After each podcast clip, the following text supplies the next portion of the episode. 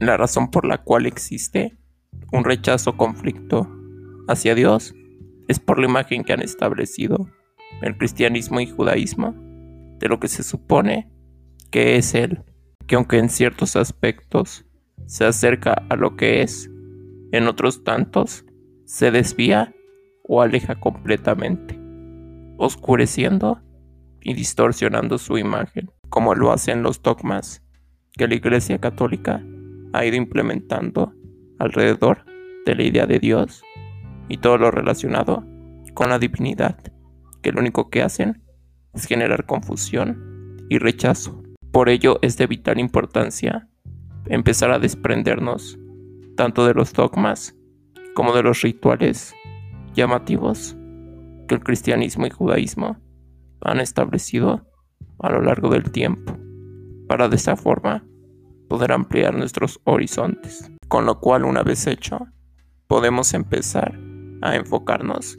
en la esencia del mensaje que este Jesús en realidad quería transmitirnos y que al compararlo, ya sea con el budismo o taoísmo, nos percatamos que comparten sorprendentes e insospechadas similitudes, lo que nos hace llegar a la conclusión de que solo a través de la reflexión y entendimiento de la esencia de las distintas religiones y de las enseñanzas de los grandes maestros espirituales, como pueden ser Jesús, Lao Tse o Siddhartha Gautama, hallaremos la verdad de Dios y de la vida. Pero no solo eso, sino que es necesario poner en práctica las enseñanzas que estos nos están transmitiendo y debido a que todos, en esencia, son lo mismo, da igual por cuál de ellos nos decantemos para que sea nuestro maestro. Podríamos preguntarnos qué necesidad existe para que tengamos que poner en práctica las enseñanzas de alguno de ellos y es por la sencilla razón de que seamos capaces de alcanzar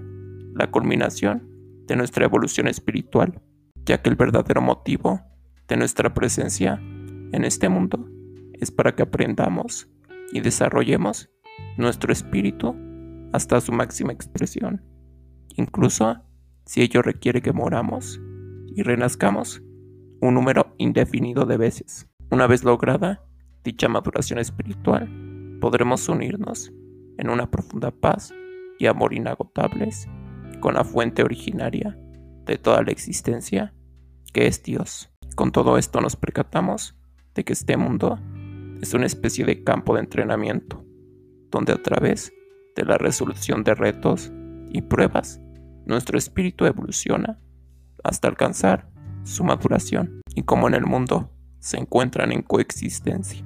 espíritus de distintos niveles de desarrollo, desde el más bajo hasta el más alto, por ello ocurren tragedias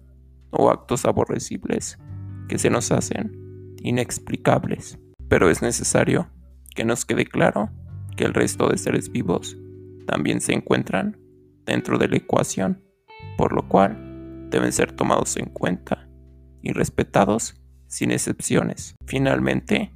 antes de terminar, se debe mencionar que este mundo es similar